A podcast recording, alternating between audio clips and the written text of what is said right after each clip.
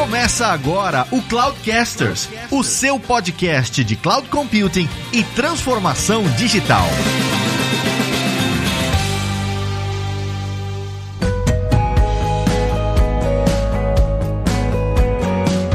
Fala pessoal, aqui é o Fabrício Sanches e que a minha foto ajudou, ajudou, Evilásio. Lá se ajudou. Olá pessoal, aqui é o Lázaro Alves e se você não estiver fazendo nada depois do programa Chora Viola, acesse o blog do Fabrício. Seu cu! Ai, cara. Olá pessoal, aqui é o Rodrigo Akira, trabalho no Google e realmente eu percebi que eu devo ser o mais velho aqui porque o meu primeiro grupo foi por e-mail, né? Então acho que mais valeu como comunidade. Oi pessoal, aqui é a Fernanda e eu preciso criar uma conta do TikTok, gente. Boa.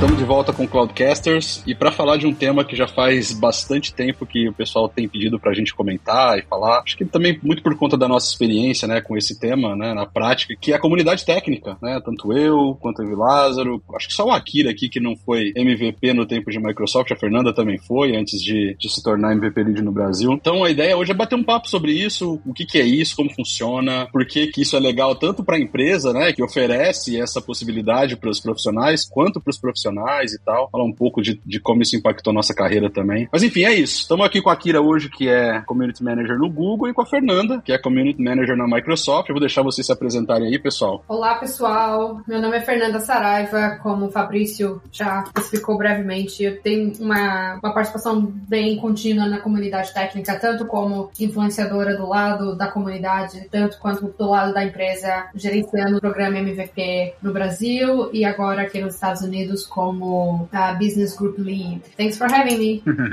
Meu nome é Rodrigo Akira, podem me chamar de Akira, trabalho no Google, eu sou Developer Ecosystem Regional Lead. Se minha mãe estivesse viva, ela ter muito orgulho dessa função, mas basicamente eu posso me titular como uma pessoa responsável pelos nossos programas de comunidades para desenvolvedores. Então, aí já trabalhei com outras audiências no passado, como startups, outras empresas que eu trabalhei, e agora focado aí na audiência de developers, né? E espero poder contribuir aqui no, no nosso bate-papo. Ok, obrigado, pessoal, por terem aceitado. Lázaro, você não precisa se apresentar, ninguém quer saber o que, que você fez, não. Então vamos, vamos, vamos evoluir. Não, ninguém, ninguém pergunta nada de mim, então é, a gente deixa. eu tava lembrando, quando eu tava preparado pra, pra falar desse episódio, eu tava lembrando, eu acho que, pelo menos do lado da Microsoft do, dos MVPs, acho que eu e Nogari fomos os, os únicos, eu não sei, assim, pelo menos no Brasil, que passaram por todos os programas. Por todos, absolutamente todos. Tipo assim, Student Ambassador, quando chamava Student Ambassador, depois Student Partner, depois MVP, depois Regional Director. Eu não me lembro de outro que tinha, tinha passado. Eu tava até falando com Nogari esses dias sobre isso e, cara, assim, para mim, pelo menos, para mim, a gente vai falar sobre isso no episódio, durante o episódio, mas fez toda a diferença em todos os, os, os momentos, assim, que eu passei uh, da minha carreira, desde a época da faculdade até a, a, parte profissional, fez muita diferença. Ter entrado, né, tipo, ter sido ativo na, na, na comunidade, tanto na, na, parte da época acadêmica, quanto também na parte profissional. Pô, show. É, eu, eu, posso dizer o mesmo. Queria começar falando um pouquinho sobre o que é isso. Para quem eventualmente, né, não... Eu duvido que alguém nunca tenha ouvido falar desses programas de comunidade técnica que ouve a gente aqui, mas pode acontecer, né? Então eu queria que vocês falassem aí, o Fê, o Akira, dá um, dá um contexto pra gente do que que é, ou do que são, esses programas de comunidade técnica, né? O que que é isso? O que que é isso que a Microsoft faz, que o Google faz, que a AWS faz e, e que as empresas fazem no geral? Bom, eu posso falar um pouquinho do meu lado, acho que até para criar um pouco do contexto, sempre tem essa boa e velha divisão, né? Tudo que é Microsoft tudo que não é Microsoft. Não, não existe, na, na verdade, uma separação onde a comunidade antes era fundamentalmente dominada pela Microsoft, e aí, tecnicamente, as pessoas iam se agrupando, e aí as grandes empresas começaram a olhar que comunidade é algo realmente interessante para o mercado de várias formas. É, a comunidade técnica, ela nada mais é do que um grupo de pessoas que tem um interesse comum em ajudar a, a divulgar tecnologias, a ensinar os outros a, a, compartilhar um pouco de conhecimento. E eu acho que isso não é uma coisa que existe uma receita. O, a, a, comunidade sempre foi uma comunidade, sempre foi um grupamento orgânico, né? É, o conceito de comunidade, ele realmente nasce fundamentalmente de um conjunto de pessoas que dividem o mesmo interesse. Então eu acho que é muito interessante isso quando você conecta com a, a área de tecnologia, porque você começa a descobrir que não existe silos entre uma comunidade. A comunidade ela está interconectada. Então você começa com um grupo de pessoas que conhecem determinada tecnologia e ali elas desenvolvem uma rotina de aprendizado, uma rotina de conexão, uma rotina de criação de afinidades que só tende a se expandir. É, é, o crescimento sempre é orgânico, né? Você sempre tem pessoas que que trazem um amigo, trazem um, uma pessoa do trabalho, trazem mais pessoas e ali a comunidade vai, vai se formando. E eu acho que não tem melhor reconhecimento para uma empresa do que ver que pessoas estão se reunindo para discutir algo relativo a um produto ou a uma tecnologia sem que haja nenhum trigger, sem que haja nenhum interesse por trás disso. Né? Então eu acho que eu vejo as comunidades, os programas de comunidade técnica, mais como uma forma de reconhecer pessoas que fazem porque elas fazem porque gostam, entendeu? Eu acho que é o, é o famoso low hanging fruit, quando você pensa a respeito de onde está a voz do consumidor, onde está a voz das empresas, onde estão as opiniões, onde está o verdadeiro feedback do real world scenarios. Eu acho que não teria melhor fonte para encontrar isso do que dentro das comunidades técnicas. E a empresa, as empresas de tecnologia que não exploram esse segmento, definitivamente estão perdendo uma grande oportunidade de expandir o negócio, de aumentar, de, de ter escalabilidade dentro de um ecossistema que tem um custo baixíssimo de manutenção. Então, eu acho que o valor das comunidades para as empresas é de que você tem pessoas extremamente capacitadas, é, situações que são inusitadas do ponto de vista de tecnologia, do ponto de vista de comportamento, e isso está acontecendo com ou sem as empresas, né? Então, é uma grande oportunidade para uma grande corporação olhar para esses grupos e, e encontrar oportunidades de conhecimento. Então, esse para mim é o take da comunidade técnica em relação às empresas. Tem um ponto interessante que você falou, né? A questão do crescimento orgânico, né? E de não ter uma, uma receita de bolo. Ainda bem, né? Ainda bem que nenhuma, nenhuma empresa tentou criar uma receita de bolo. Porque se a gente olhar as comunidades hoje e como elas eram 5, 10 anos atrás, além de um crescimento orgânico, você tem um dinamismo muito grande né? em como as pessoas é, se organizam, como elas se agrupam e como elas compartilham, né? Desde ferramentas que se é usado, até mesmo forma de comunicação, como que você tem, até mesmo a forma de contribuição, ela, ela mudou, assim, de forma é, brutal, assim, na minha opinião. Quando você olha, assim, o, o 5, 7 anos atrás, a forma com que a comunidade era organizada, ela vinha participando e, e, e divulgando e, e, organizando os eventos, é completamente diferente do que tem hoje, né? Então, além de, de não ter uma receita de bolo, eu diria que é impossível tentar criar uma receita de bolo para isso. Acho que, assim, a comunidade é feita de pessoas, né? Então, assim, realmente, se você não tiver esse elemento motivado, que quem realmente puxa as coisas, eu enxergo muito quem está né, inserido numa comunidade com um forte senso de give back. Alguém que recebeu isso no passado e agora tem a oportunidade de retribuir. Né? Eu percebo isso muito olhando os líderes de comunidades né, aqui do Google a qual eu trabalho, que alguns deles também participam de comunidades Microsoft, não há problema nenhum. Né? E, e falando um pouquinho na questão do valor da comunidade para as empresas, tanto que hoje, se você fizer uma busca pela primeira vez em alguns anos, você pesquisar por DevRel, você vai começar a achar posições das empresas. Startups procurando pessoas para gerenciar suas áreas de DevRel porque elas querem se relacionar com os desenvolvedores. E o porquê disso, né? Acho que eu, eu tive há um tempo atrás conversando com o CTO de uma grande startup aqui do Brasil e ele justamente me questionou quais eram as ações de enablement que nós estávamos planejando e tudo mais, né? Na época eu não estava aqui no Google, estava em outra empresa, mas justamente porque ele, ele me deu esse insight que é o seguinte, né? No futuro, com a comoditização da tecnologia, o critério de decisão sobre qual cloud ou qual tecnologia eu vou adotar vai ser a disponibilidade de desenvolvedores. Então, por isso da importância, né, de nós termos aí, uh, aí eu quando falo nós, né, todo o mercado de tecnologia, ter desenvolvedores com conhecimento, né, porque isso vai fomentar a adoção da nossa tecnologia. Então, acho que é bem nessa perspectiva que eu tenho enxergado aí o porquê as empresas investem, né, numa área de comunidade e, obviamente, né, o ganho que as pessoas vão ter em cima disso, né? Absolutamente. Eu acho que as empresas têm que ir onde os developers estão e não the other way, né? Eu acho que não existe a forma contrária de você falar assim, ah, portas abertas, venham. Isso não vai acontecer se você não for genuíno e não for até onde a comunidade está e entender qual realmente é a forma que essa comunidade se comporta, a forma como ela navega em relação a produtos, em relação a opiniões, em relação à tecnologia. Acho que a gente, como é, representantes de corporações, a gente tem muito mais a aprender com eles do que ao contrário. A formação que acontece nesses grupos, ela é muito dinâmica e, e a gente não tem o tempo de correr na mesma velocidade se nós estivermos inseridos dentro desses grupos. Então eu acho que o que o Akira falou é fundamental para isso acontecer. Você tem que estar. Tá, é, são eles que vão ditar pra gente como que essa banda vai tocar. É não ao, ao, contrário, né? Sem dúvida. Eu gosto dessa perspectiva que vocês trouxeram pelo seguinte: a primeira comunidade que eu juntei, que eu me juntei, né, que eu fui parte, foi em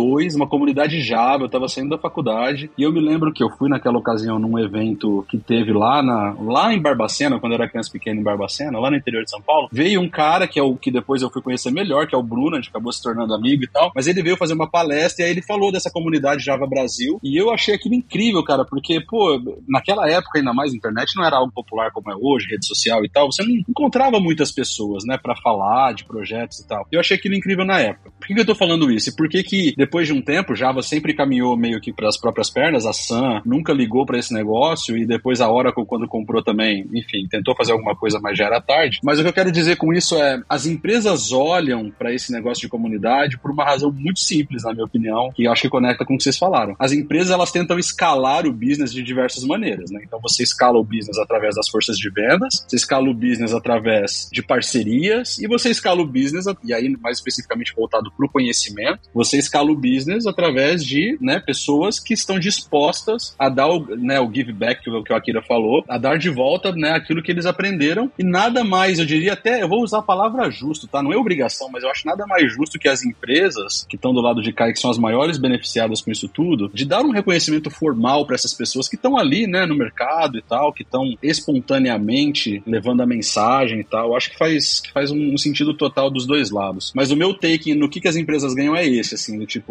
é uma maneira de escalar o business para a empresa, né? Obviamente que tem muitas outras coisas em volta, mas o core disso tudo, por que, que as empresas colocam dinheiro nesse negócio, é por isso, é porque isso ajuda a escalar o business de uma maneira muito eficiente, colocando conhecimento na rua. Isso é muito verdade, porque me lembra muito assim, por exemplo, quando eu entrei no programa Student Ambassador, foi exatamente no mesmo momento em que a Microsoft tinha acabado de anunciar o .NET. Então, pensa assim, ela tinha acabado de lançar a futura estratégia da empresa em termos de plataforma de desenvolvimento, porque na época era o que a gente estava chamando, que é a internet, né? A web, ah, a internet agora é o futuro e tudo mais. Eu tenho até hoje o, beta tester do .NET Framework. Então, assim, naquela época, qual que era o foco? Bom, beleza, a gente está pegando o Visual Basic, que era, era a nossa principal linguagem, agora a gente está criando uma plataforma chamada .NET e a gente precisa de desenvolvedor que conheça, porque os desenvolvedores desenvolvendo para essa plataforma, isso faz o drive do resto, né? Isso faz o drive do que na época era o Windows, né? O banco e tudo mais. Então, tô voltando lá atrás, mas assim, se você olhar, é uma relação que a comunidade ela se beneficia muito, tendo a empresa ali apoiando, suportando, fornecendo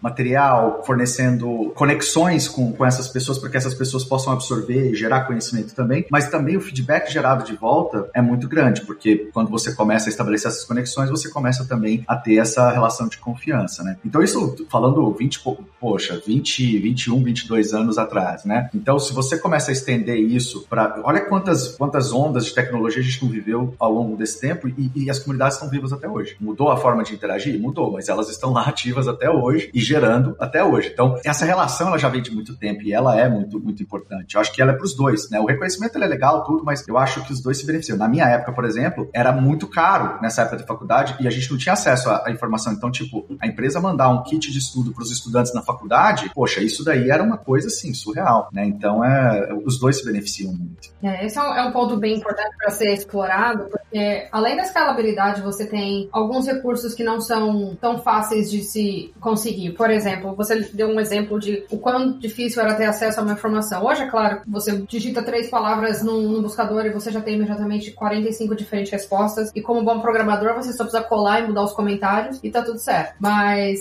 o que eu quero dizer com isso é que, com base nesse modelo de, de negócio, você consegue encontrar feedback de regiões que você nem imaginava ou que ainda a tecnologia nem sequer chegou e você consegue entender como que aquele produto vai possivelmente aterrissar em uma específica situação, num específico mercado, que você não, nem, nem, imaginaria que ia acontecer, né? Então, vamos pegar o seu cenário. Ah, nunca tinha acesso à informação lá no Brasil, lá enquanto ainda estava trabalhando com a primeira versão de .NET. Eu morava em Rio Verde. Fernando, eu morava em Rio Verde. Eu ia de carroça para a faculdade.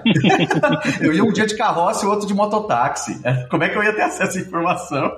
Esse hamster correndo, o computador ficar ligado, né? Então, essa, essa variedade de, de backgrounds e, e, situações que você olha de diferentes pontos de vista, eu acho é, é o retorno que você vai ter como empresa e como gerador de negócios que é, não pode ser tão rápido quanto é a comunidade. Você nunca vai conseguir a mesma agilidade, a mesma. Se tem gente boa para quebrar a coisa, é, é comunidade. Se tem gente boa para encontrar problema onde não existe, é a comunidade. Acredite.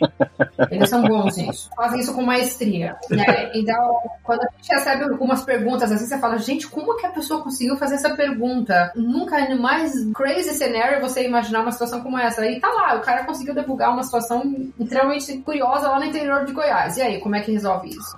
Sim, mas é legal porque você teve do outro lado também, porque você foi MVP. Então você também passava por isso e, e, e é legal porque você entende como que é essa questão, né, de estar, tá, porque assim, você vai viver um cenário que ninguém vai prever. Você tá num projeto específico, numa indústria específica, num cliente específico, num país específico e vai acontecer alguma coisa que vai quebrar, não tem jeito, né? É. é. E a comunidade também tem um papel muito importante aí quando a gente olha na perspectiva de inclusão. Por quê? Eu, eu coloco o idioma como uma questão de inclusão. Infelizmente, né, o inglês não é o idioma, vamos dizer assim, acessível a todos, né? A comunidade desempenha um papel fundamental, por exemplo, a gente teve agora em maio o Google I.O., né, com o evento onde o Google faz os seus anúncios de tecnologia, Android, Web, Kotlin, Flutter, enfim, todas as nossas principais uh, product areas. Só que assim, o conteúdo tá lá, tá em inglês, é gratuito, é só assistir, mas é o seguinte, como é que o cara que não tá fluente, não tá confortável no inglês vai entender profundamente? Então as comunidades também ajudam nesse sentido, a trazer um pouco, né, do conteúdo num idioma local e mais do que tudo, se o cara tá assistindo uma, uma live no YouTube apresentado em inglês, ele talvez tenha muita vergonha de, talvez não, muito provavelmente ele terá muita vergonha de perguntar, de fazer uma pergunta. Então quando você tá numa comunidade, num meetup, num, num, num meetup, num evento, alguma coisa que seja, local, a pessoa se sente mais confortável, ela se sente mais incluída, né? Então acho que tem esse aspecto aí que é fundamental. E, e justamente essa questão de, ah, de inclusão que as comunidades trazem faz com que você descubra problemas que talvez você não tinha ideia que existia, né? Então, assim, eu vou compartilhar algumas coisas que eu vinha descobrir, por exemplo, assim, ó, poxa, eu moro em São Paulo, eu tenho, né, uma disponibilidade de internet muito boa, sempre viajei nas capitais de diversos lugares, mas quando eu comecei a conversar com pessoas do Haiti, da Guiana, que vivem outras realidades, aí eu fui entender realmente que você ter, por exemplo, uma ferramenta que tenha um codec de streaming adaptativo para você realmente conseguir assistir algo em uma, numa banda muito baixa é fundamental. Então, assim, a gente começa a se deparar com outras questões que a gente não, talvez não chegava, né? E, e para as empresas de tecnologia, esse é o grande ponto. Foi, poxa, talvez esse feedback nunca chegaria aqui se fosse pelas minhas vias tradicionais de Q&A. Sim, porque provavelmente você estaria falando sempre com os enterprises, né, com os arquitetos de empresa grande, e essa galera que está mais nesses cenários que você descreveu nunca teriam acesso ao feedback. É, faz todo sentido. Esse cenário foi um cenário que eu aqui dentro do em uma das situações de evento a gente pôde viver na pele, principalmente depois que o COVID foi derrubou todo mundo da parte de evento presencial, onde você ainda tinha um elemento melhor que era linguagem corporal, onde você conseguia ver pessoas ali aquela cara de dúvida e você tentava de alguma forma articular uma situação. Quando a gente se viu entre, entre um universo totalmente online, foi quando a gente começou a perceber o quanto mais importante era a sensação, a necessidade de ter comunidades locais, pessoas que podem ser heroes locais e ajudar os outros no próprio idioma, na própria cultura, é, no próprio ritmo. Vou dar um exemplo do que aconteceu, que foi algo que a gente aprendeu ao longo de um, um bom espaço de tempo, fazendo grandes eventos, né? Então a gente também tem um evento anual que é o MVP Summit, que é um evento exclusivo para membros dessa comunidade, MVPs e Regional Directors. E quando o COVID começou em 2020, a gente teve que fazer uma mudança radical num evento que estava programado para uma semana, já tudo pago, tudo organizado em Redmond, e aí falaram assim, não vai ter mais o evento, mas a gente quer ter o evento. Então a gente teve que fazer um, um, um turnaround do evento e colocar ele online em um espaço de duas semanas. A gente meio que cortou o que dava para cortar, tirou tudo e blá blá blá, enfim, fizemos o primeiro evento. A gente nem tinha como saber se aquele evento foi satisfatório do ponto de vista de comunidade, do ponto de vista de, de inclusão, do ponto de vista de diversidade, porque até a gente estava num, numa situação onde, que era totalmente uh, imprevista, a gente não sabia o que esperar daquela situação. Um ano passou e a gente falou, ok, vamos online de novo, o Covid tá aí, online de novo, mas o que, que a gente pode fazer para melhorar a inclusão das pessoas nesses eventos? E a gente decidiu mudar o calendário e falar assim, quais são os horários? Porque o time zone é algo que mais impacta o relacionamento de um grupo quando a maior parte dos, dos advocates, a maior parte do grupo dos times de produto está nos Estados Unidos, então o resto do mundo é o que mais sofre por conta do time zone. E aí a gente pensou, vamos fazer um horário totalmente super cedo e a gente acaba super tarde, que aí pelo menos a gente consegue incluir pessoas de diferentes regiões. A gente fez um mapa lá e tal. Ok, chegamos no consenso que das 7 da manhã até as 8 da noite seria um spam que dava para incluir bastante gente. A participação de pessoas que a gente estava querendo muito incluir, que era principalmente região da Ásia, foi o que teve a menor participação no evento inteiro. A menor participação. Por mais que a gente tenha movido diversas direções para que isso acontecesse, a experiência não fosse comprometida, a participação foi a menor participação. E era justamente essa comunidade que vocês queriam. A gente queria perceber, falar assim, você tá incluso,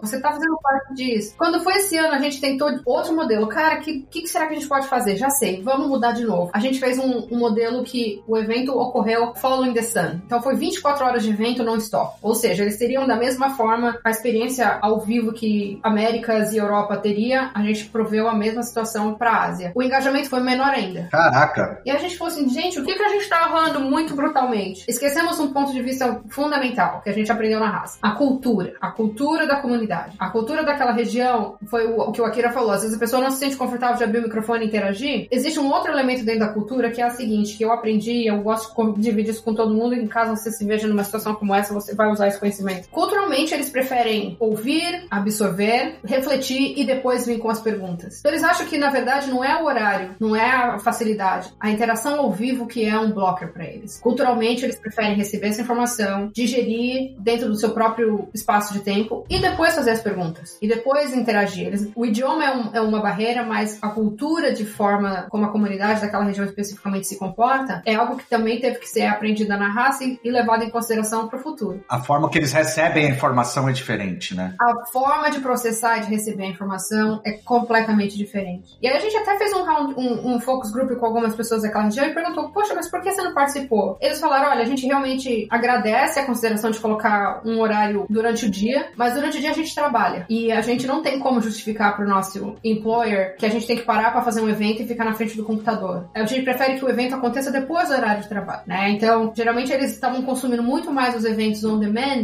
do que ao vivo. Ou seja, a gente vinha acertando isso desde o começo. Por conta dessa mentalidade ocidental de que não, todo mundo tem que fazer igual ao vivo, a gente perdeu a oportunidade de incluir essa comunidade da forma como eles se sentem realmente incluídos numa situação como essa. Então, foram aprendizados que a gente viu tanto que a comunidade vai se moldando em várias vertentes, né? Você tem aquela comunidade de 20 anos atrás, onde o acesso à informação era muito limitado, você tinha que passar por muitas camadas até chegar no conhecimento ou até chegar na pessoa que realmente ia te ajudar, para uma exposição extremamente é, abundante em mídia, como a gente vive hoje. Um exemplo, a maior influenciadora que a gente tem hoje é uma TikToker. O nome dela é Kate Norton e ela foi descoberta por ser uma influenciadora de Excel no TikTok e ela simplesmente abandonou o trabalho 8 a 5 dela e hoje ela vive de TikTok fazendo mini tutoriais de Excel. Ela fatura um milhão de dólares por mês. Caraca!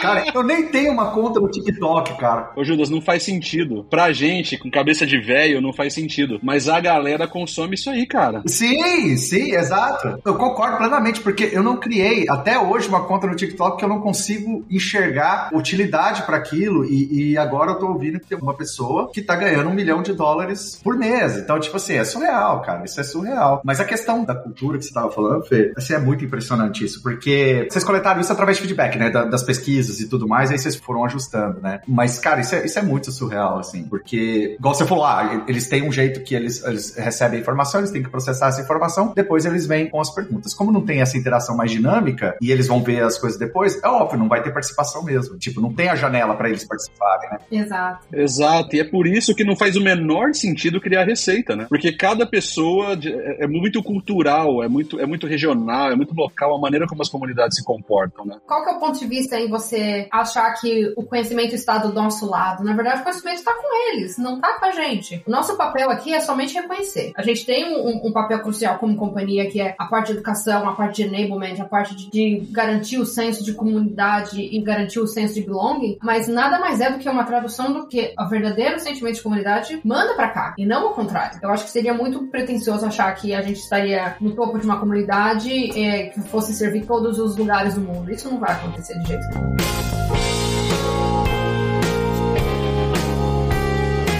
Eu li um livro uma vez que chama Arte da Comunidade, The Art of Community. E esse livro toca várias coisas que é muito interessante. Existem estudos ali, né, de, de comportamento mesmo, de como funciona e tal. E um dos aspectos que eles falam lá, que você brevemente tocou na sua fala, Fê, acho que o Akira também tocou, que é os perfis das pessoas que compõem as comunidades, né? Então, muita gente tem um, um, um falso entendimento de que para você ser reconhecido como um expoente de determinada tecnologia por uma empresa, como o Google, como a Microsoft, como a Qualquer outra, você precisa ser o macho ou a fêmea alfa, você precisa estar o tempo todo em evidência, você precisa estar gerando conteúdo pra caramba, quando na verdade as pessoas que fazem isso, geralmente elas têm um perfil mais de publisher, digamos assim, eles, né, eu vou falar o meu caso. Eu não gosto muito, por exemplo, você nunca vai me ver no TikTok, apesar de ser uma perda de talento, eu sei que eu, eu faria muito sucesso no TikTok, mas você nunca vai viver lá. O mundo agradece. Mas se você for no meu blog, você vai ver um post lá a cada duas, três semanas. Porque é como eu gosto de fazer, eu gosto de escrever. Mas um, hoje, nesse mundo de hoje, eu tenho plena consciência que o blog é uma coisa para muito poucas pessoas. As pessoas preferem ir lá no TikTok e consumir lá os, os shorts, né? Mas Fabrício, as pessoas que acessam o seu blog ainda tem um público, ainda tem um público. Tudo bem que é o mesmo público que assiste Chora Viola no, no, no, no domingo.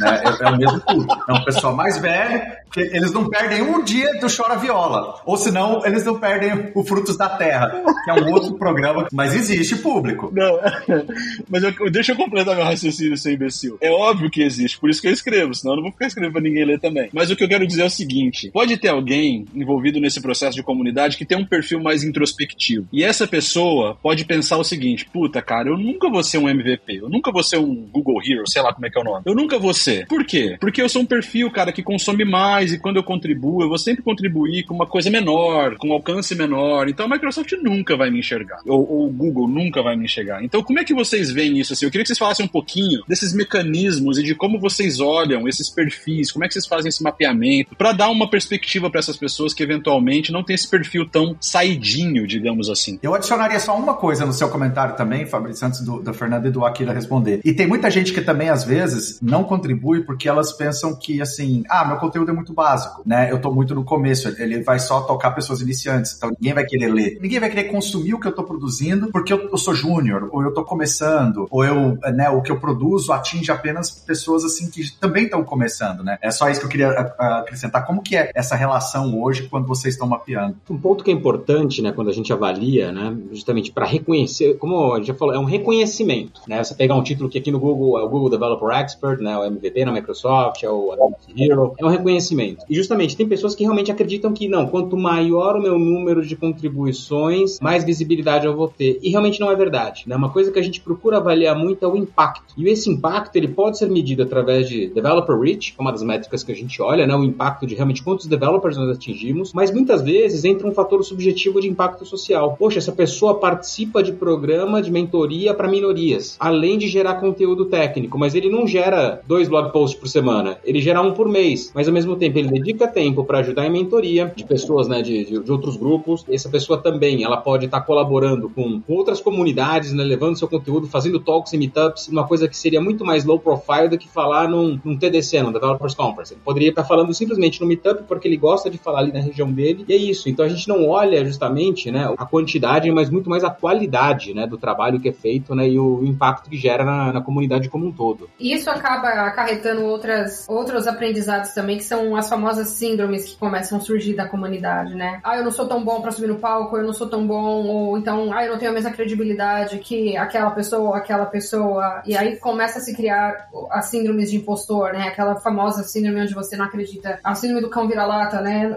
Todo mundo é bom menos eu, ou eu não sou tão bom quanto pessoa A, B, C e D, porque o nível de conversação, o nível de, de conhecimento dessa pessoa é muito superior. Ninguém nunca falou isso, nunca existiu isso. São, são as famosas boatarias, são os famosos pensamentos que surgem inerentes de um, de um grupo de pessoas que sempre são pessimistas, né? Então, ah, eu, alguém um dia falou que eu não era tão bom, então eu vou sempre levar para sempre que eu não sou tão bom assim, então eu não tenho voz na comunidade. E isso é o maior, maior erro de quem pensa dessa forma, porque a comunidade se formou com pessoas que compartilham conhecimentos tanto do, do nível 100 quanto do nível 400. E todos têm a sua importância, igual importância dentro desse contexto, porque a gente também quer que essas pessoas ajudem outras que também estão no mesmo nível ou que estão começando também a vir junto, né? Então ninguém vai começar do alto, alguém vai ter que começar do, do Hello World e ali começar a desenvolver alguma coisa. Então não existe o sentimento, a gente sempre trabalha isso dentro da comunidade toda vez que a gente tem a oportunidade de conversar e explicar em público. Faça aquilo que você se sente confortável em fazer. Não existe em nenhum momento alguém dizendo que teria que ser deste nível ou daquele nível. Isso é, é uma educação que a gente tem que estar tá sempre relembrando e sempre reforçando dentro das comunidades, que são esses, esses, esses boatos, né? Eu disse que me disse, ah, você não é tão bom porque você não faz o evento grande, ou então porque você não fala um nível A, B, C ou D. E a gente tem que sempre se policiar como líder de comunidade ou como líder líderes de comunidade representando uma empresa, de que esse mindset precisa mudar, né? Que tem espaço para todo mundo e que todo mundo tem seu igual valor dentro de um contexto. E aí que surgem novas oportunidades, né? Exato. E sabe uma coisa que eu acrescentaria? Eu acrescentaria o seguinte, cara. Você não depende de ninguém para começar a contribuir, né? Se você acha que você tem algo para contribuir e você gostaria de, de adicionar algo na comunidade, cara, vai lá, cria o seu canal no YouTube, começa a gravar o seu vídeo do jeito que você tiver à disposição, o que você conseguir fazer. Se você gosta de escrever, vai lá, cara, cria um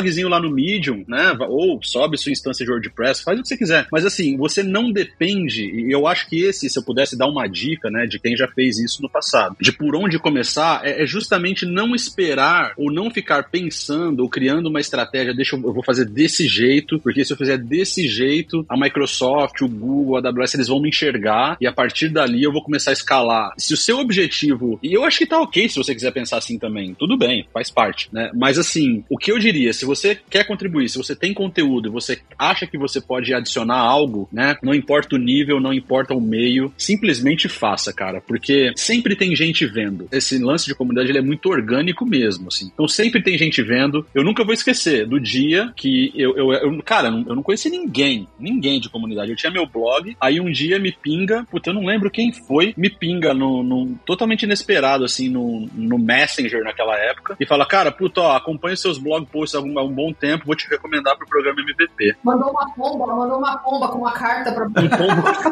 isso, isso. Chegou lá na, na caixa de correio do HaloNet. Ô, Akira, você talvez não saiba dessa, eu vou contar a história rapidinho. Teve uma época que eu comecei a, a pensar em trabalhar e falar, vou montar uma empresa e tal. Só que o tempo passou, meu amigo, e era só dinheiro indo pelo ralo. Aí a, a Fernanda Lázaro, gentilmente, deram a sugestão de nomear a empresa HaloNet. Pensa no dinheiro que foi embora, viu? Nossa, and will never come back.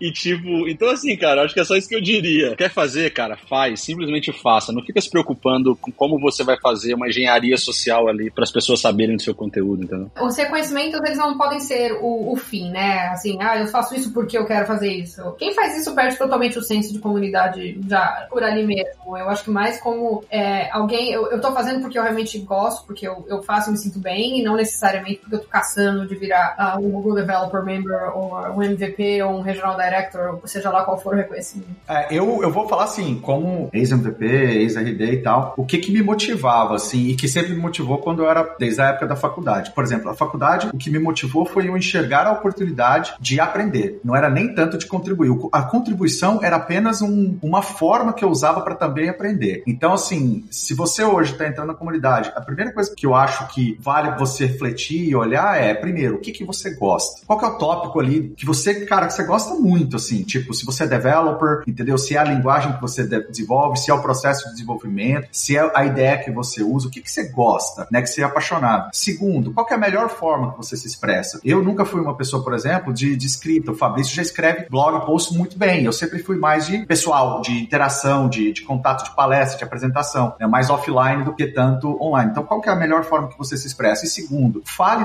daquilo que você gostaria de estudar. Se você vai escrever algo, escreva daquilo que você gostaria de ler e talvez você não encontrou. Se você vai fazer uma palestra, fala daquilo que às vezes você gostaria de ver uma palestra e você nunca encontrou. Porque ali é onde você, embora você esteja contribuindo, mas aquilo vai adicionar prazer no que você está fazendo e o contribuir vai ser apenas uma coisa orgânica que, que vai acontecer por, por natureza, entendeu? E aí você foge um pouco dessas questões de, de modelos, de moldes, de como fazer, que tem que ser desse jeito, que não tem que ser. Porque, como a gente já falou aqui, não tem receita. Não tem que ter receita, porque muda, é muito dinâmico. Há mais ou menos cinco anos atrás, se a gente falasse que teria um, um, um influenciador de comunidade que faz coisas em TikTok ou num, num, num app como o Instagram, alguma coisa, todo mundo ia olhar e falar, não, isso não vai vingar nunca, né? E hoje a gente tem pessoas que estão impactando muita gente com isso.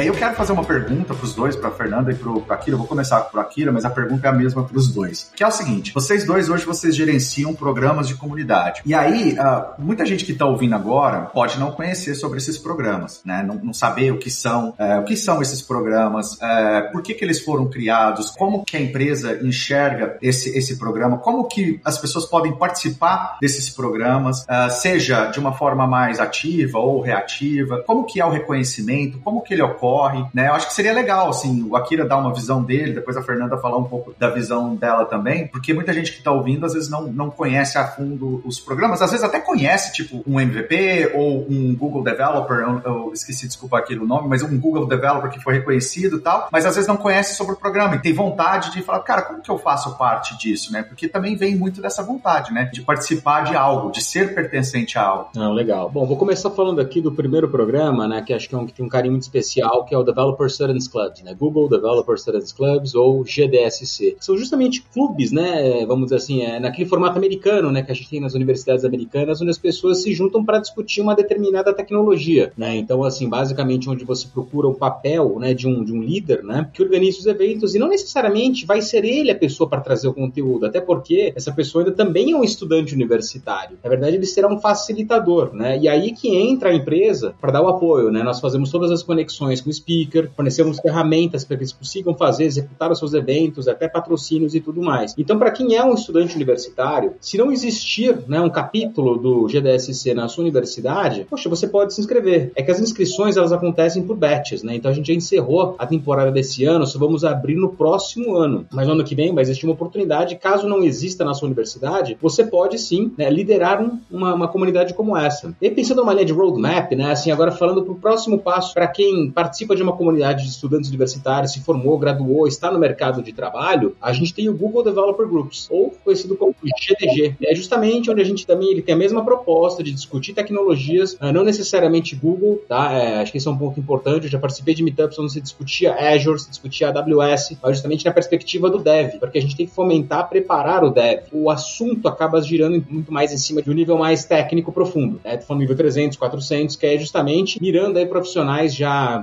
atuantes no mercado, onde ele vai ouvir de um speaker ali, não somente a explicação técnica em si, mas o mais importante, né? Aquela dica, né? Aquela, sabe, aquela bala de prata ali, aquele ponto que é importante, que faz a diferença na hora de você compilar seu código, né? Então acho que são os dois principais programas. E subsequentes a isso, a gente tem Women Tech Makers, que é um programa que tem a figura de embaixadoras ou até mesmo embaixadores, pessoas que querem fomentar a entrada de mulheres no mercado de tecnologia, levando conhecimento, histórias inspiracionais e tudo mais. A gente tem situações onde, normalmente, a grande maioria das pessoas que participam desse programa são mulheres, né, obviamente, né, por isso que chamamos de embaixadoras, mas também temos países onde tem homens, que são embaixadores do programa, porque viram a necessidade, não conseguiram encontrar uma mulher para poder trazer para a organização, para assumir esse papel, ele falou, eu vou assumir enquanto eu não consigo encontrar alguém. E aí ele deu um insight importante, ele falou, aqui eu percebi uma coisa, uh, infelizmente nosso mercado de tecnologia é muito machista, isso é fato, né? Mas eu como homem, eu sou muito mais ouvido, então eu consigo levar a palavra de conscientização muito, assim, não que uma mulher não consiga, mas eu consigo levar de uma forma diferente, né? Então achei super legal essa perspectiva também que me foi apresentada. E aí o último, né, a última etapa, né, vamos dizer assim, o último programa que nós temos para a comunidade são os, uh, Google Developer Experts, ou GDS, que aí sim, são profissionais que são reconhecidos pelo seu conhecimento técnico, trabalham diretamente com os times de produtos, eles provêm feedbacks, testam uma série de coisas, palestram nos eventos, e aí entrou naquele ponto ali, a pessoa contribui da forma que ela se sentir mais confortável. Então, assim, eu tenho um GDE de TensorFlow, que ele é um cara que se, se o um microfone para ele, ele sai correndo. Mas ao mesmo tempo, esse cara, o que ele faz de contribuições pro grupo de TensorFlow, pro time de produto, é incrível. Então, assim, esse cara é fundamental também por causa disso. Ele escreve muito bem os blog posts dele, inclusive ele escreve no blog do time de TensorFlow. Então varia muito aí, né, de acordo com o perfil da pessoa, né? Mas aí seria como o reconhecimento maior. E é muito legal ver, tem o caso de algumas pessoas que participaram de todos os programas, né? É muito legal ver é, essas pessoas, sabe, crescendo, né, profissionalmente, ao mesmo tempo migrando também dentro dos programas aí. Acho que também tem muitas histórias similares a essas aí, né? Pô, legal pra caramba. É, a gente tem um, um, uma miscelânea de programas aqui também, que vai desde, claro, da vida acadêmica até a vida profissional, quando você pode talvez ser uh, um empreendedor, ter a sua própria empresa, ou então você tem uma posição dentro de uma empresa que você já tem um perfil um pouco mais executivo. Então vamos voltar lá na parte dos estudantes, que é o, o chama Microsoft Learning Ambassadors, Student Ambassadors, ou MLSA, como é a sigla desse programa.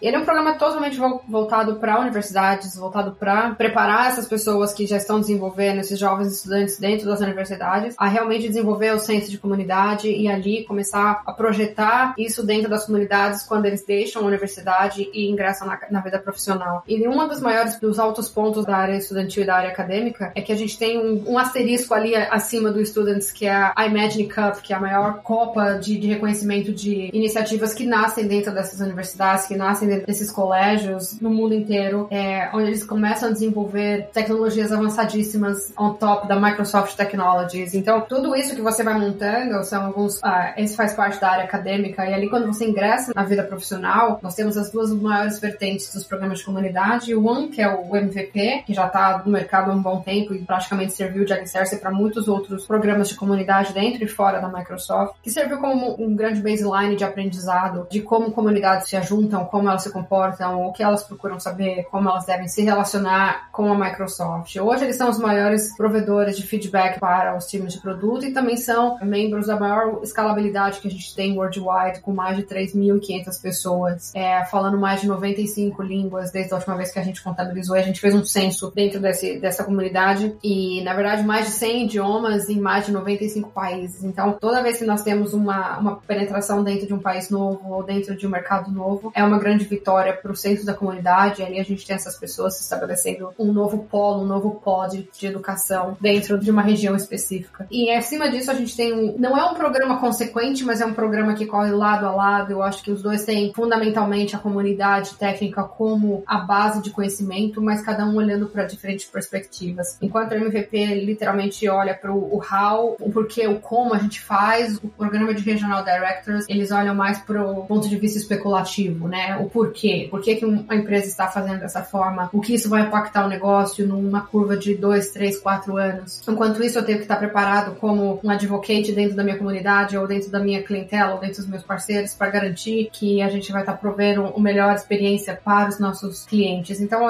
existe uma combinação entre esses três maiores polos, todos eles são interconectados. Não é um programa que é consequente, né? Ah, terminei Students, eu vou virar MVP, terminei MVP, seja lá o que for, eu vou virar Mas eu acho que cada um dentro do seu momento de vida, dentro do seu plano de negócio, eles têm a opção de tocar diferentes momentos dentro de uma carreira na área de tecnologia. E o que o Akira falou, eu, assino embaixo também, a parte de achar que o, o, essa comunidade é uma comunidade ainda que a gente está desenvolvendo muito mais a área de inclusão, porque tecnicamente eu também sou uma pessoa que vim numa faculdade de tecnologia. Eu era um, tirando, só tinha umas duas pessoas na classe é, que eram mulheres, o resto era uma classe de 65 pessoas, eram só eu e mais uma pessoa que é, se identificava como mulher. Então não tinha tanto, isso já vem crescendo dentro da nossa dessa trajetória de tecnologia e não é diferente desses programas de comunidade. Ainda é um programa massivamente dominado pelo público masculino e a gente tem todo um trabalho para fazer a inclusão, todo um trabalho para fazer é, o reconhecimento e garantir voz para todas essas mulheres ou pessoas que são, como chamam-se, underrepresented, em qualquer minoria que seja, que tenham a mesma voz e não se sintam menores ou inferiores a qualquer outra pessoa que já esteja na comunidade. Então, esses são os três pontos de vista dentro da Microsoft em relação à comunidade. E outras comunidades menores que começam a surgir dentro dos times de produtos, que são as comunidades de insiders. Essas comunidades, elas não são comunidades reconhecidas como um prêmio de reconhecimento, mas mais como um prêmio de participação. Então, a, a estrutura de Office tem um programa de insiders, o Windows tem um programa de insiders, que são os maiores polos de educação de produtos dentro da Microsoft. Hoje tem uma miscelânea de parceiros, tem uma miscelânea de gente que ajuda em fóruns, tem uma miscelânea de pessoas que contribuem através dos blogs proprietários da Microsoft. Então, tem oportunidade para todo mundo é, explorar o momento de vida e carreira que se sente mais confortável. Esse ponto da comunidade interna é super interessante, né? Porque ela é fundamental para você reter conhecimento. Uma coisa é uma comunidade interna numa empresa do tamanho de uma Microsoft, Amazon, Google, né? Que tem centenas, milhares de software engineers. Agora, pensa numa startup, que ela não tem todo esse exército né, de desenvolvedores. Então, quando você começa a desenvolver comunidades internas com foco de criar núcleos de excelência, você acaba retendo conhecimento. Justamente quando você perde um dev bom de back-end, mas você tem um grupo que discute determinado back-end de determinado framework, eles vão ter condição de, de, de, suprir essa necessidade, essa falta né, que esse profissional vai fazer. Então, assim, eu tenho visto uma tendência muito grande né, de, de empresas, obviamente, um pouco maiores, né, começando a estruturar também essas comunidades técnicas internas para assegurar realmente que o, que o, conhecimento permaneça dentro da empresa, justamente no momento que o mercado está aquecido para o dev. Né? As pessoas estão mudando constantemente de emprego porque tem oferta para isso, né, seja aqui no Brasil, seja para trabalhar fora. Né? Então, acho que esse é outro ponto também que eu vejo, eu tenho notado né, que tem crescido bastante. Eu acho que esses pontos são todos excelentes. assim. Uma coisa que conecta bem nisso que vocês falaram e que é uma. Eu, quando estava ingressando nesse mundo de comunidade, eu tinha essa dúvida e eu já ouvi muita gente fazer essa mesma pergunta, já fizeram para mim, inclusive. Né? Eu quero transferir para vocês a batata quente. Mas é basicamente o seguinte: a pessoa fala, ah, eu gero um monte de conteúdo, já tem anos que eu tô aqui no meu blog postando, já tem anos que eu tô lá no,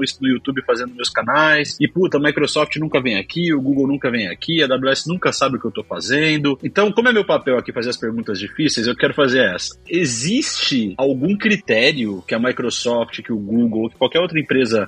Vocês podem responder pela Microsoft pelo Google, obviamente, né? Existe algum critério que a Microsoft mais olha? Então, por exemplo, impacto, reach, quantas pessoas eu alcanço com esse conteúdo que eu tô gerando? Ou isso não é realmente o mais importante? O mais importante é eu tenho que dar uma balanceada no meu perfil de influenciadores. Existe algum critério, ou um par de critérios, ou um grupo de critérios que as empresas olham para escolher quem ela vai reconhecer, quem ela vai dar o prêmio, quem ela vai dar o, o certificado, enfim? Existe alguma coisa nessa linha? Ou é puramente empírico, as empresas simplesmente fazem o que elas acham que elas têm que fazer em determinado momento? Como é que funciona isso? Então, no Google não tem uma fórmula mágica do tipo, essa é a regra. Na verdade, você tem guidelines, né, para você seguir. Mas uma coisa que a gente olha muito é a questão da constância. Né? Não adianta os últimos três meses a pessoa ter feito inúmeras contribuições, mas lá atrás não ter feito nada. Então ela não tem o um histórico. Ou então você percebe que é uma contribuição são, cíclicas, né? As, as, as, contribuições ali. O cara pega o mês do ano faz muito. Ele passa vários meses sem fazer quase nada. Então, assim, a gente olha muita consistência também, porque sim, o alcance ele é importante. Ele é super importante que essa pessoa tem. Seja por ter uma, uma didática boa, ou saber falar bem, ou simplesmente escrever muito bem, isso ajuda bastante. Mas ao mesmo tempo a gente precisa de constância, de frequência, né? A gente não quer trazer um expert, né? E investir nessa pessoa para que ele não atue de forma contínua dentro da comunidade. Né? Esse aspecto, então, é, é, é muito importante, a gente valoriza bastante. E também, né, a gente olha muito o propósito, qual o motivo, qual o seu objetivo em se tornar um GDE, né, um Google Developer Expert. A gente tem que entender né, quais são as motivações. Tem pessoas que já falaram, porque eu quero trabalhar no Google. Falei, bom, tudo bem, tem algum outro motivo? Esse é um ponto interessante. é, assim, ele, ele falou assim, não, eu gostaria muito, mas assim, eu entendo que as contribuições podem me dar visibilidade para que um dia eu vá. Eu falei, opa, pera lá, interessante, já, já mudou um pouquinho, né? Não é só para chegar, é, é para chegar, mas ao mesmo tempo ele está disposto a, a contribuir com a comunidade por um período. Eu falei, mas cara, essa oportunidade pode vir daqui a um ano, daqui a 10, a gente não sabe, tudo bem? Não, cara, o importante é assim, eu estar próximo, eu não quero ficar longe do Google. Então, legal, né? Então, essa pessoa está próxima da gente, enfim. E também tem a barra técnica, né? Não tem jeito, né? Para você ser um, um, um, Google Developer Expert, você tem que ter uma barra técnica muito alta, né? Porque quem, quem vai te entrevistar é o time de produto, né? Então, assim, eles querem saber se realmente a pessoa foi além, né, do básico. Se ela realmente, além de ter estudado, ela vivenciou aquele produto ou aquela tecnologia, né? Então, são esses os pontos aí, os nossos, né, os nossos guidelines que a gente tem para seguir para né, eleger, né, é, reconhecer uma pessoa. Eu acho que no meu caso, Akira, o que me ajudou muito foi a beleza também. A beleza é... quando eu... Mundo da beleza interior. É, pois é. Ai, meu Deus do céu, uma hora dessa escutar um negócio desse. É... Não, eu, eu, no lugar da Microsoft, eu me daria o prêmio só por isso. Lembra quando eu era MVP do Brasil, o Fabrício estava lá, ele nem mandava nada, só mandava uma foto atualizada e falava: Acho que isso daqui já responde as suas perguntas, né? Então a gente sobrevivia dessa forma. Eu nunca tinha que reportar minhas contribuições, era só uma fotinha, cara. Só atualizava a foto do perfil e tá, já era, né? Ah, meu Deus do céu. Eu assino no que o Akira falou. Eu acho que os mesmos valores que o Google busca ali nesse sentido são os mesmos que a gente busca para os MVPs desse grupo. É, constância, com certeza. Eu acho que a consistência é, é fundamental. A gente não quer aquela pessoa imediatista que fica construindo um perfil fundamental, maravilhoso, super empowered por, por três meses e depois, pronto, ganhei, fui reconhecido e, e nunca mais acontece nada. Primeiro que essa pessoa nem vai ser reconhecida, né? Então já nem, nem entra no nosso pipeline. E a barra técnica é algo também que a gente precisa setar alguma coisa e, e, e, traçar uma linha ali, né? O famoso draw my line. Você vai estar falando sobre produtos técnicos para uma comunidade técnica e compartilhando conhecimento, então você não pode estar compartilhando conhecimento que não é condizente com o que realmente a empresa ou o produto diz. Então você tem que ter, claro, uma validação técnica por trás disso que vai sustentar o seu conhecimento, a sua liderança dentro do grupo que você trabalha, porque a gente não quer uma pessoa que continue falando, é, perpetuando um erro ou uma, um posicionamento incorreto sobre uma tecnologia, né? Então não é esse tipo de advocate que a gente quer trazer para dentro da comunidade. E o outro ponto que a gente tem também, que é um terceiro pilar, que é, a gente vem reforçando já com bastante força nos últimos anos, até por uma questão de princípios, que é a parte da que a gente chama de community health.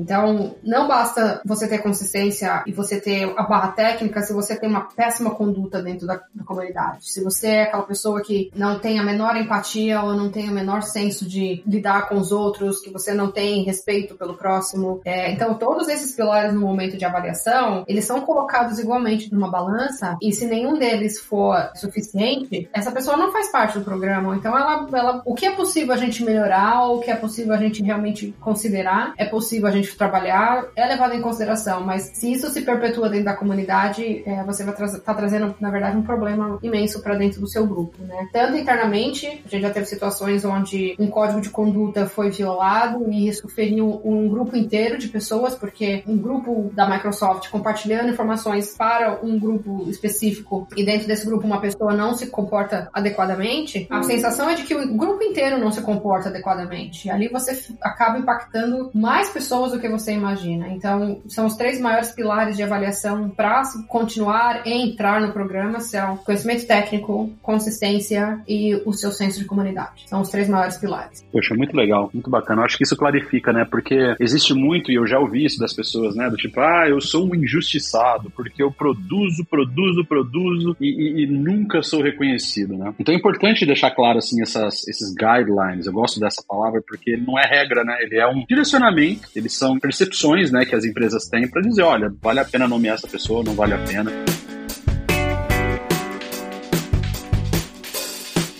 Eu queria transacionar aqui para o impacto, né? Para o impacto de carreira que essas comunidades têm nos profissionais, né? A gente já discutiu um pouco de como as empresas, né, se beneficiam desse modelo. E todos nós aqui, né, estamos muito envolvidos com comunidade há muito tempo, né? O Cloudcasters é um projeto de comunidade. Eu queria falar um pouquinho do impacto que esses programas, que fazer parte desses programas têm na carreira. Eu queria que vocês contassem um pouquinho do feedback que vocês recebem, a Kira, a Fernanda, e depois eu acho que eu e o Vilas a gente pode falar um pouquinho também de como isso impactou a nossa carreira profissionalmente também. Acho que assim, são várias perspectivas perspectivas, né? Realmente é, é, é um título, né? Vamos dizer assim, você para você expor, né? Quando você é reconhecido, né? Por uma das maiores empresas de tecnologia do mundo, seja Google, seja Microsoft, a AWS, é um grande reconhecimento você carregar isso. Na perspectiva de carreira, isso tem um peso até maior do que a certificação, de uma certa forma, porque além de atestar o conhecimento técnico, mostra um, um, um senso de colaboração, de teamwork que essa pessoa tem, que é muito interessante. Então, assim, hoje eu vejo empresas procurando profissionais com esse tipo de título, justamente porque essa pessoa vai ajudar a levar o conhecimento para dentro de casa. Vai ser uma pessoa colaborativa e, obviamente, seria um profissional sênior, né? Então, acho que esse é o grande ponto aí que essas empresas procuram. E também não vamos negar que, assim, os concorrentes olham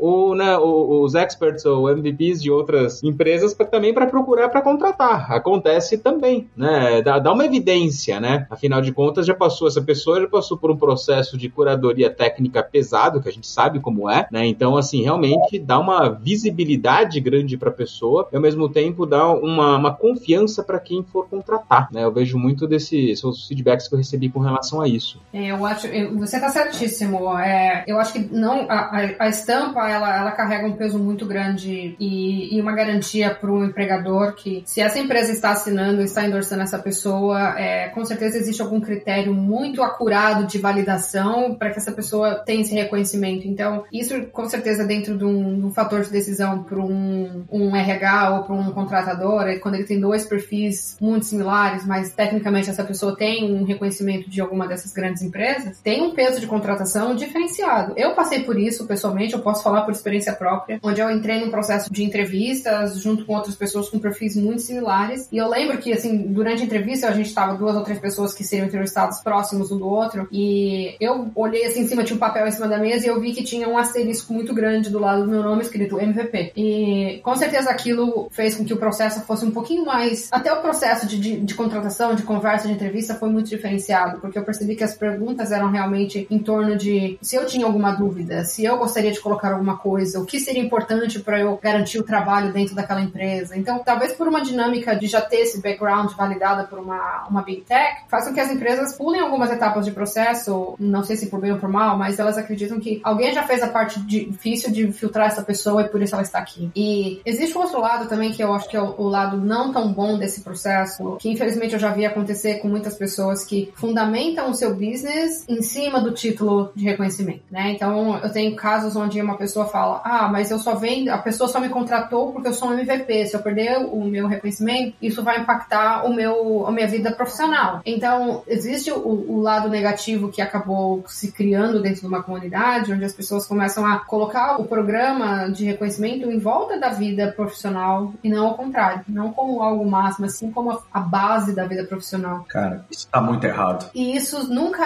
é uma fórmula de sucesso, né? Porque você dar alguma coisa, dar um, um pequeno poder e você retirar esse pequeno poder causa uma frustração muito grande e a pessoa realmente fica muito afetada com, às vezes, falta de reconhecimento de uma empresa e isso impacta o trabalho dela como um todo. Embora nada mais é do que a consequência da sua própria colaboração para a comunidade. Ninguém tá sendo malvado um dia e fala assim, vou tirar fulano da comunidade porque eu não gosto dele. Então, é, existem momentos, e eu até ouvi isso de um outro MVP que é muito amigo meu, e ele falou assim, Fernando, tem hora que a gente tem que parar e falar assim, eu já consegui tudo que eu queria na comunidade, tá na hora de passar o bastão pro próximo. Eu passei por isso também, é. É, eu acho que todo mundo um dia, até foi o Igor Abad que falou um dia pra mim, falou assim, ah, Fernanda, eu acho que tá na hora de eu passar o bastão, porque eu, eu já dediquei tanto no meu tempo à comunidade, eu acho que tá na hora de, de deixar um pouco de espaço pros próximos também. E esse, essa reflexão eu acho que é válida também para o mercado de trabalho, que você não fundamente as suas qualificações profissionais ao redor de um título de reconhecimento que é totalmente, vamos colocar entre aspas, vulnerável ou dependente de uma situação que não é do seu controle, né? Esses são os meus dois pontos de vista quando eu penso em como o programa, os programas de reconhecimento afirmam positivamente e negativamente dentro de um, uma esfera profissional. É, no meu caso, assim, falando como ex-MVP também, como ex-RD, eu não vou nem repetir os pontos que você falou, porque eu concordo, assim, é, é, é exatamente isso, assim. Mas da parte de né, fundamental business, assim, em cima, ou até mesmo a pessoa se sentir ameaçada de perder o emprego por ter o título, para mim está muito errado, assim, em todas as esferas possíveis. É uma pena. Mas, assim, do meu, do meu lado, assim, né, acrescentando o que você já falou, porque eu concordo com, com o que foi falado, na minha experiência, eh, não dá para negar, cara, tipo, tudo que, que eu tenho hoje, assim, na minha carreira profissional, eu devo a esses programas que eu passei. Porque não é somente a questão do conhecimento técnico e da, da oportunidade do acesso ao material, do acesso a pessoas, networking, mas também, ah, na minha opinião, eu achava muito legal ser a pessoa mais burra da sala de reunião. Eu sempre me sentia assim, que eu chegava num lugar onde tinha mais MVPs, onde tinha mais pessoas, onde as pessoas estavam colaborando, discutindo, participando de eventos e tudo mais, e aquilo que você absorvia naquelas conversas, de sentar com alguém numa sala antes de uma palestra, fazer a demo junto, variar, é, é, de você dar ideias à palestra, de você já marcar o próximo evento, ou participar de um evento grande, como os, né, os Tech Ads da vida, o MVP Summit, isso é de uma riqueza, assim, na minha opinião, assim, incrível, né? E essas pessoas hoje são CTOs de empresa. Essas pessoas hoje são CEOs de empresa. E eu passei por isso também de chegar um momento de falar, cara, eu preciso passar o bastão para frente, porque eu tava num momento da minha carreira que eu tava fazendo uma transição e, e, e eu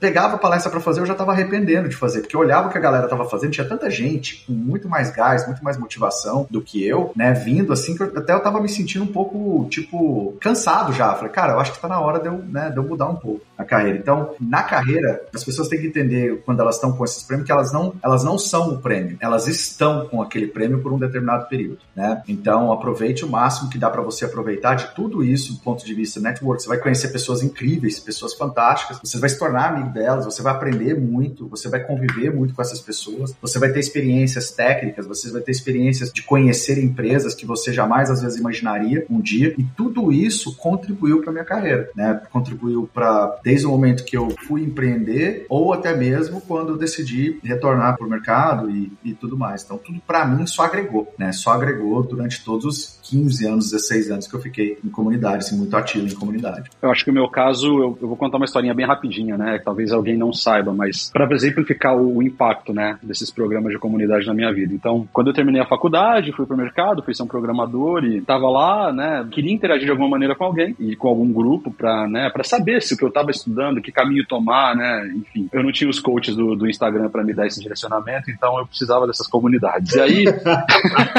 e aí, long story short, um dia eu fiquei sabendo que a Microsoft ia fazer um grande evento numa cidade próxima de onde eu morava, em Ribeirão Preto. Não sei se vocês lembram desse programa, chamava Microsoft Roadshow. Então, eles iam para um hotel, fechavam um dia lá, o time da Microsoft entregava as palestras, e eu fui lá nesse evento, em Ribeirão Preto. E no final do dia teve uma mesa redonda lá, né? E aí tava algumas pessoas nessa mesa redonda, cara, e nessa mesa redonda, que era basicamente de discussão, feedback e tal, eu coloquei ali uma, um pouco da minha visão do que eu achava para uma coisa específica lá que a Microsoft estava fazendo, nem lembro mais o que era, mas enfim, provavelmente relacionado com .NET, e fui embora para casa, né? Tava concursado público numa universidade lá do interior, lá no interior de Barbacena, lá em São Paulo, e uns meses depois uma ligação, não sei como descobrir meu telefone, não sei como, provavelmente eu tenho, eu tenho preenchido algum cadastro, mas enfim, uma ligação da Microsoft, cara, puta, a gente tem uma vaga aqui, é uma vaga de vendor, né? Então não é um FPR regular, é uma vaga para você prestar um serviço para a Microsoft, mas a gente gostaria de oferecer essa vaga e tal e tal e tal. Bom, o tempo passou, eu, depois eu saí da Microsoft, montei a minha empresa, virei MVP, né, nesse programa e tal. Anos depois eu fui saber que o grande gatilho, né, da Microsoft, para a Microsoft conhecer o Fabrício, quem era o Fabrício e tudo mais, foi aquele evento em Ribeirão Preto por conta de dois, três minutos que eu falei numa roda redonda ali. Então, esse processo me trouxe para dentro do programa de comunidades mais formal. Esse programa de, de comunidades mais formal nunca foi o meu objetivo, mas ele me abriu portas, né? A Microsoft conheceu o meu trabalho na época, propôs uma posição depois de FTE e hoje estou aqui no Google, né? Desempenhando uma função diferente, uma função mais estratégica e tal. Mas eu quero dizer o seguinte: comunidade fez total diferença na minha vida, total diferença. O meu título acadêmico me ajudou, obviamente, o meu trabalho, a experiência de trabalho, claro que tudo isso adiciona, mas eu digo que o programa de comunidades técnicas, ele foi um turnkey mesmo, assim, né, na minha carreira. Então, se você está ouvindo isso, eventualmente está meio, né, assim, burned out com tanto trabalho, porque exige pra caramba, né? Você tem a sua rotina de trabalho, né? Muitos de nós temos filho para cuidar, cachorro, as atividades do dia a dia que são extra do trabalho. É cansativo você parar um tempo, duas, três horas no dia para produzir um artigo, para gravar um vídeo ou para gerar um conteúdo que seja. Mas assim, ele vai pagar, ele vai se pagar, tá? Em algum momento isso vai se pagar, seja com o conhecimento que você vai adquirir, seja com as conexões que você vai fazer, seja com a visibilidade que você eventualmente vai te dar nessas grandes empresas, Google, Microsoft e outras. Então, em algum momento isso volta. E para mim, no meu caso, né, é, foi um, um turn que realmente, assim, só queria dar esse depoimento do impacto. Você tá chorando, Edilásio? Não chora, não. Em resumo, né? Depois desse arquivo confidencial aqui do Fabrício, a mensagem a mensagem que a gente. Abre a câmera aí, mostra minha mãe lá no fundo. É, exatamente. Aqui, Fabrício, olha quem está aqui com a gente aqui, ó. Depois desse arquivo confidencial, a mensagem que tira disso é o seguinte: você que está ouvindo, se o Fabrício conseguiu, você também consegue. Mas é uma verdade.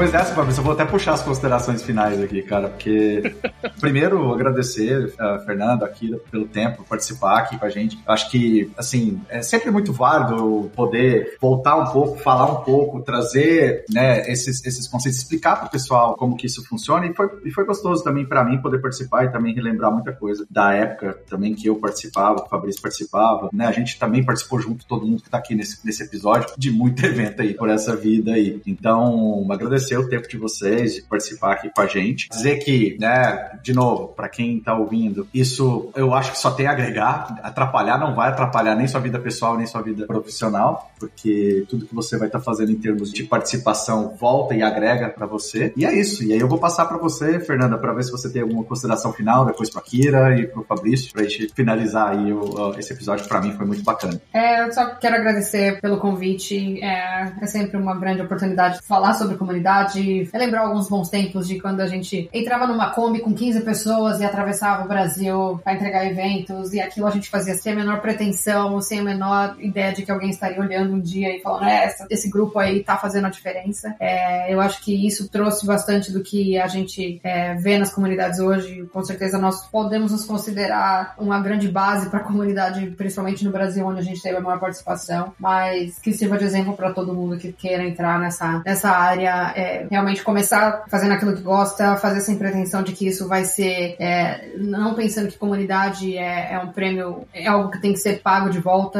é um programa totalmente voluntário, é uma dedicação do seu tempo livre. No momento que vira obrigação, isso tudo perde o conceito de ser comunidade vira ocupação, então temos também que nos policiar quanto a isso. E é isso. Fabrício, estou esperando a foto nova, tá? Eu acho que é importante a gente manter o currículo atualizado. Você tá preparada? Me avisa antes, tá? Pra, só pra eu poder...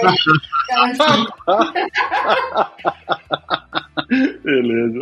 Mas valeu, foi um papo legal. Valeu, pessoal. Obrigado. Com certeza. Eu agradeço o convite aí também, mais uma vez aí, Lázaro Fabrício, foi um prazer aqui conversar, fazer esse bate-papo, né, super legal. E eu vou, eu vou compartilhar, assim, né, enfim, é, é, o meu ponto de vista, né. Aí é, é, é, o Akira falando, não é o Akira que trabalha no Google, enfim, mas eu sou do princípio de que quem faz o bem atrai o bem. E atuar numa comunidade é um pouco disso, né. Você que tá começando não se sente pronto, você vai perceber que se você participar de uma comunidade, você vai, poxa, mas eu tenho sim o que falar, eu, sabe, eu, eu, eu conheço bem, vai te ajudar nessa autoafirmação. E ao mesmo tempo, para você que se considera uma pessoa que tem um grande conhecimento, compartilhe, porque isso vai voltar para você de uma forma muito positiva. E aí, continuando, só para contar um pouquinho da minha história, eu era uma pessoa extremamente tímida no início da minha carreira profissional. Se me botasse para gravar um podcast, primeiro que não existia nessa época podcast, né? Eu ia sair correndo, mas assim, de, de uma forma absurda. Tanto que a primeira comunidade que eu participei foi um grupo de e-mail, né? Eu não precisava falar, eu só escrevi, fazia minhas contribuições e comentários. Mas participar de meetups, participar de eventos, fez com que eu criasse coragem e realmente hoje uh, me sinto super confortável para falar em qualquer lugar que seja. Então também me ajudou a superar um, problema, entre aspas, né, que eu tinha, né? Porque eu me sentia no ambiente seguro, porque eu falo, olha, aqui eu conheço, aqui eu não vou ser julgado, já entendi como funcionam as coisas, então eu vou lá, vou pegar e vou falar. Por mais que eu gagueje no começo, né? Não se sinta tão à vontade, mas foi assim que comecei né, a, a me desenvolver nesse aspecto de, de, de, apresentações por participar de uma comunidade. Não só o conhecimento técnico, mas adquirir esse, esse soft skill aí também, que foi muito positivo na minha carreira. Cara, minha primeira palestra que eu fiz na minha vida, Akira, eu tinha uma hora reservada, eu terminei a palestra com 25 minutos.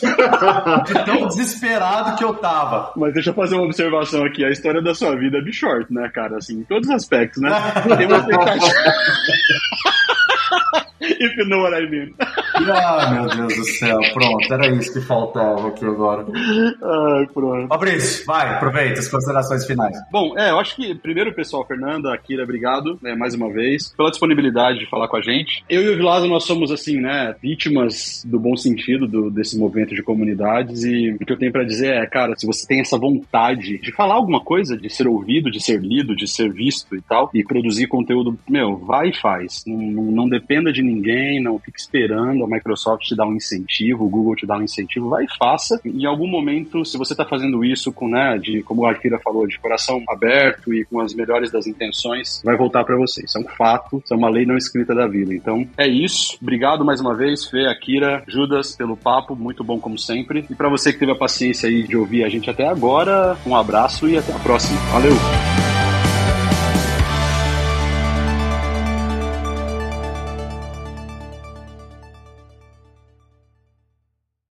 Este podcast foi editado por Radiofobia, podcast e multimídia.